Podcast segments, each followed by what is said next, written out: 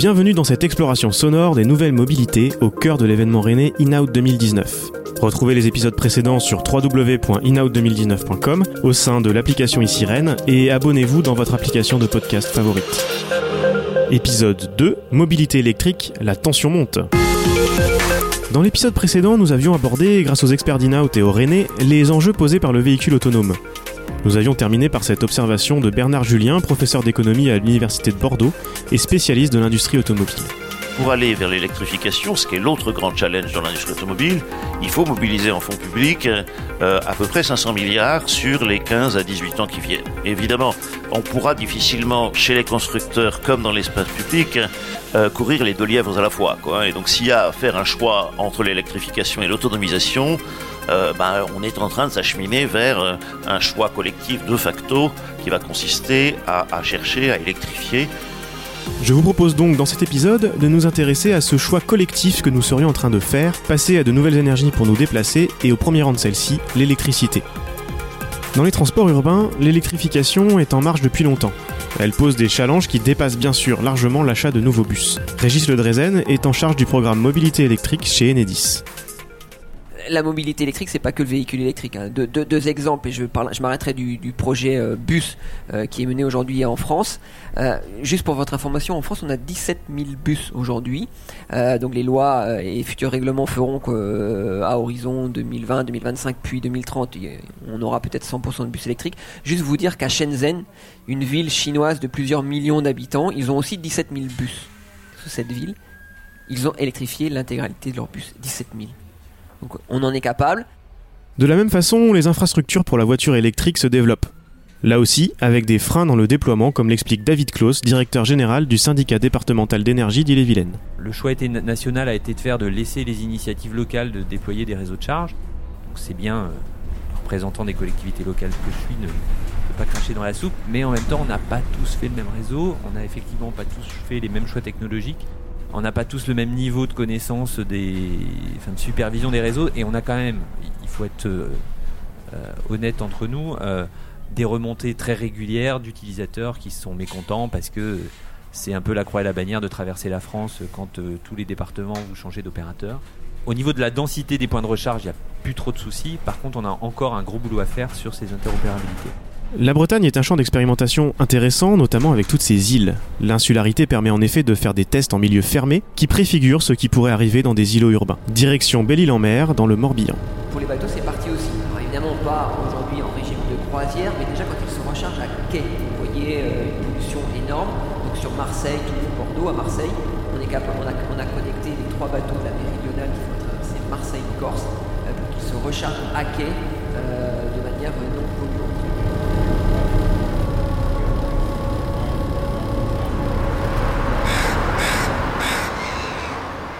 Le projet Flex Mobile est une initiative conjointe de Renault, Enedis, Morbihan Énergie et bien sûr la communauté de communes de Belle-Île-en-Mer. L'arrivée de la voiture électrique était un défi pour les infrastructures actuelles, comme l'explique Jean-Philippe Lamarcade, directeur régional Bretagne d'Enedis. Pour que le projet marche, il va falloir qu'on raccorde euh, ben, les, installations de production d'électricité que sont les panneaux photovoltaïques, les bornes de recharge et tout ça, il faut les, relier euh, au réseau électrique euh, que l'on exploite pour le compte des communes. Et euh, le, deuxième enjeu qui est, euh, qui est là, c'est, euh, et c'est ça la spécificité de, qu'on en a aujourd'hui sur Belle-Île, c'est que faut imaginer que Belle-Île est, est, raccordée au réseau électrique continental par un seul câble. Alors c'est pas tout à fait vrai, mais c'est pour schématiser, ça sera plus simple à comprendre.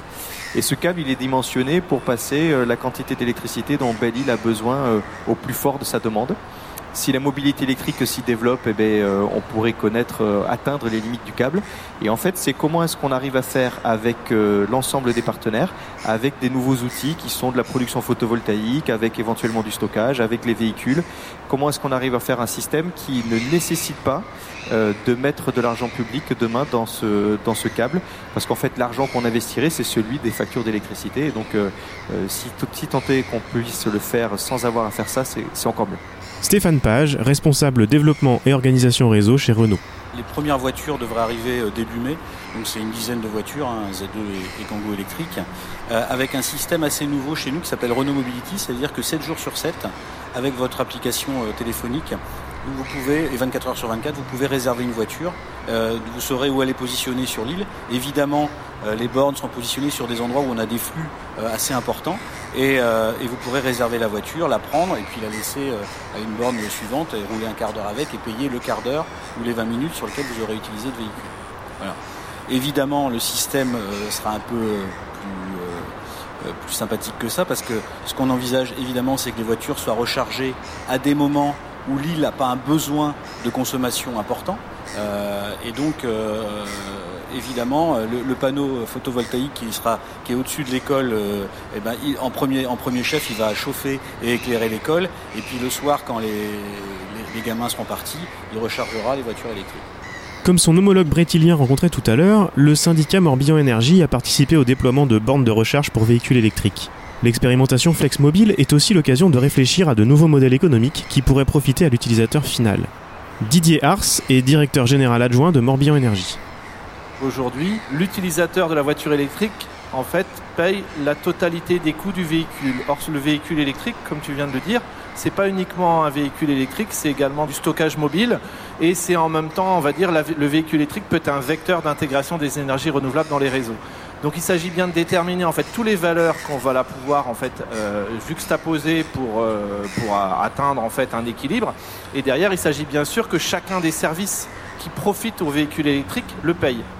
Donc euh, la mobilité électrique doit payer son coût, mais en même temps, quelque part, la flexibilité et le fait que les véhicules électriques peuvent participer à l'intégration des énergies renouvelables dans les réseaux, et eh bien indirectement, ça, ça a, une, ça a une valeur. Il ne s'agirait pas que celui qui roule avec le véhicule le paye, et de la même manière, le fait que le véhicule soit une batterie mobile et qu'elle se recharge là où on produit beaucoup et va venir en fait suivre son utilisateur pour finalement se décharger lorsque, euh, lorsque l'utilisateur final a des besoins, et eh ben là c'est pareil, ça a une valeur. On voit bien que c'est tout l'écosystème que l'on teste et que l'on voit bien qu'une voiture électrique, ce n'est plus qu'une voiture électrique, c'est tout un, ensemble de valeurs en fait euh, auxquelles il faut donner les, bonnes, les bons éléments et derrière, quand on parle de réplicabilité, ben c'est bien évidemment ça que l'on recherche. Sur des îles ou des îlots urbains à la superficie assez restreinte, le concept est séduisant. Sur une aire urbaine plus étendue, l'infrastructure, c'est-à-dire les bandes de recharge, peuvent poser des problèmes d'organisation. Il ne faudrait pas que la voiture se décharge complètement loin de toute zone équipée. Et si les panneaux solaires des bâtiments publics ne suffisent pas, il faut récupérer l'électricité du fameux câble continental, énergie pas forcément aussi verte. Cette limite, une équipe bretonne a voulu la lever pour créer la voiture du futur, une idée pas si éloignée de celle de l'explorateur suisse Bertrand Picard avec Solar Impulse. Il vous l'explique pendant que nous revenons à Rennes. On est exactement dans la même situation face à l'énergie que dans notre monde. On croit qu'on va pouvoir utiliser autant d'énergie qu'on veut et on ne considère pas la fin, la fin du système, la fin de ce qu'on a l'habitude de faire. Dans un ballon, vous le sentez très bien, parce que là, vous savez que quand il n'y a plus assez d'énergie, vous tombez du ciel. Et c'est le moment où j'ai commencé à rêver d'aller plus loin, de changer de nouveau le paradigme. C'est-à-dire, on avait fait le vol le plus long en distance et en durée de toute l'histoire de l'aviation, mais il n'y avait pas de marge pour aller plus loin. Donc, si le carburant, c'est la limite, le changement de paradigme, c'est de faire sans carburant. D'où le rêve de Solar Impulse.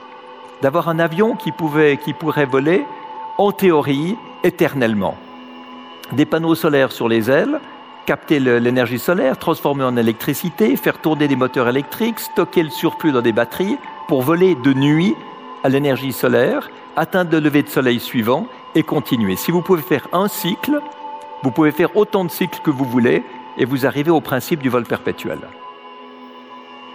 Jean-Luc Fleureau est le président de l'association Eco-Solar Braise. Sur l'esplanade Charles de Gaulle, il nous présente un prototype de petite voiture citadine bardée de panneaux solaires qui n'est pas sans rappeler Solar Impulse. Alors déjà, euh, le, maître mot, c'est perdre du poids sur un véhicule. Donc ça, c'est pour nous, c'était le critère de base d'avoir un véhicule autour de 400-500 kg. Il fallait vraiment un vrai châssis industriel avec de vrais, de vrais composants industriels qui sont déjà testés sur route.